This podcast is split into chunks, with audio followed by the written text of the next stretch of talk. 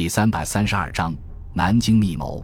北风卷积着大块的乌云，在城市的上空越积越厚，底部丝毫马上就要碰到高楼的顶端，不但把午后的阳光全部遮挡住，而且把天空变成铅灰色的世界。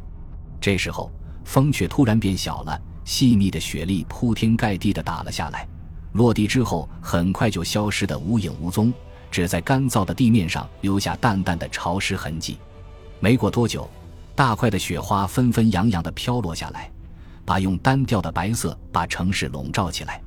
原本在呼啸的寒风中飘扬的、带有“和平建国”字样的青天白日旗被雪水浸透，没精打采地耷拉下去，宛如斑驳的尿布。听完魏子胥的报告，汪精卫把身体往后一靠，布满皱纹的老脸上露出极度疲倦的神情，与会议开始前相比，显得更加苍老。汪精卫抬头看了看围坐在桌子四周的几名心腹，陈公博、周佛海、梅思平、魏子虚，感慨万千的说道：“一失足成千古恨啊！我汪兆铭因为一念之差，从副总裁变成千夫所指的汉奸，原本是咎由自取，怨不得旁人，只是连累了你们这些追随在左右的同志，实在是于心不安呀。”陈公博听到汪精卫说出如此灰心的话。心头也感到十分激动，急忙安慰道：“汪先生，日本人和国民政府之间的谈判刚刚开始，结果还难以预料，没有必要这么担心。”汪精卫苦笑着说道：“公伯，在座的这些人当中，你是最有远见的。离开重庆之前，你就预见到今天的局面，形势发展到现在的地步，连我都知道日本人肯定会把南京政府出卖掉，你怎么可能看不出来？”公伯，你就不用安慰我了。听了汪精卫的话，陈公伯无言以对，默默低下头。周佛海听完了魏子胥的报告之后，顿时满脸激愤之色。现在看到汪精卫如此痛苦自责，更是怒不可遏，忍不住高声叫骂道：“这些日本人实在欺人太甚了！当年签订重光堂协议的时候，明明承诺在恢复和平的两年内撤军。”可是汪先生前脚离开重庆，后脚就在对华声明当中把这个最重要的条款删除了，把我们这些人变成了民族和国家的罪人。现在看到我们没有利用价值了，又准备过河拆桥，把南京政府当作与重庆谈判的绊脚石，连一点信用都不讲，真是岂有此理！汪精卫扭头望着窗外不断飘过的雪花，轻声说道。日本人之所以同意我们组建南京政府，是因为想借助我们的力量维持占领区的稳定，从而达到以战养战的目的。然而，由于战争的持续破坏和连续的自然灾害，造成了占领区粮食欠收，远不能达到日本人的目的。在他们眼里，南京政府已经变成了包袱、负担，巴不得早点甩开，好去抢占富饶的南洋。如果相通了的话。也没什么不甘心的，都是为了自己国家的利益，没有什么谁对不起谁的。梅思平不服气地说道：“日本人想停战，咱们偏偏不让他们如意，咱们直接命令皇协军向重庆军发动攻势，主动挑起事端，看日本人如何收场。”皇协军，汪精卫不以为然地说道：“这支军队虽然人数不少，但是其中的骨干却是从重庆投降过来的杂牌军。”而他们投奔南京的唯一原因，就是遭到蒋介石的排挤，无法继续生存下去。现在孙百里接替了蒋介石，这个危险已经没有了，将领们怎么可能再对咱们俯首帖耳呢？周佛还补充道：“是啊，这些杂牌军基本上都是靠家族关系维系起来的，其他人根本插不进手。咱们耗费了大量的人力物力，还是没有争取过来。对政府的命令，往往阳奉阴违，实在不值得依靠。”汪精卫看着自己的部下，懊丧地说道：“可惜我们都是文人，善于用笔而不善于用枪，总是无法掌握自己的命运。咱们这些文人革命家，在夺取政权以前，可以用笔杆子制造舆论，发动民众；但是夺取政权之后，就被蒋介石这些军人政治家们排挤到一边，做只有威望却无实权的领袖人物。如果你们中间能有一个知兵的军事家，”我们也不会落到这步田地。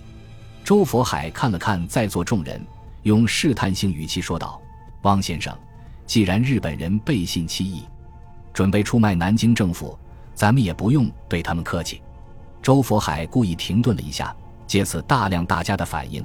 等到确认没有人提出异议之后，继续说道：“咱们也可以和重庆谈判。”汪精卫当即对这个建议表示反对。在座诸位都是重庆政府的通缉犯，怎么和他们进行对等谈判？南京政府虽然名义上统治者超过半数的人口，可是谁都知道，咱们这些人只是傀儡，手中有没有军队？谁会愿意和没有实力的对手谈判？陈公博认真考虑了周佛海的提议，感觉具有一定的可行性，急忙说道：“汪先生，周部长的建议还是具有一定的可行性的。”接着他详细解释道。日本政府和重庆政府谈判的目的是抽调兵力进军南阳，但是在政府南阳之后，肯定会掉头再来解决中国问题。以孙百里等人的眼光，怎么可能看不出来这一点？故而，我认为中日之间的和平谈判，即使真的能够实现，也是暂时的。一旦双方积聚了足够的力量，肯定会重启战端。如果重庆政府想在未来的决战中取得优势地位，必须和我们合作。为什么？汪精卫的眼神开始变得清澈起来，目不转睛地盯着陈公博，迫不及待地追问道。陈公博回答道：“如果此次停战谈判能够成功，日本人肯定会在撤退前留下大批的武器装备给我们，以达到最大限度削弱对手的目的。重庆政府要想避免这种不必要的损失，必须和我们合作。”使他们能够和平接收。假设谈判失败，日本已经把主要精力放在南洋，自然会适当减少在中国的驻军。皇协军的地位和重要性必将与日俱增。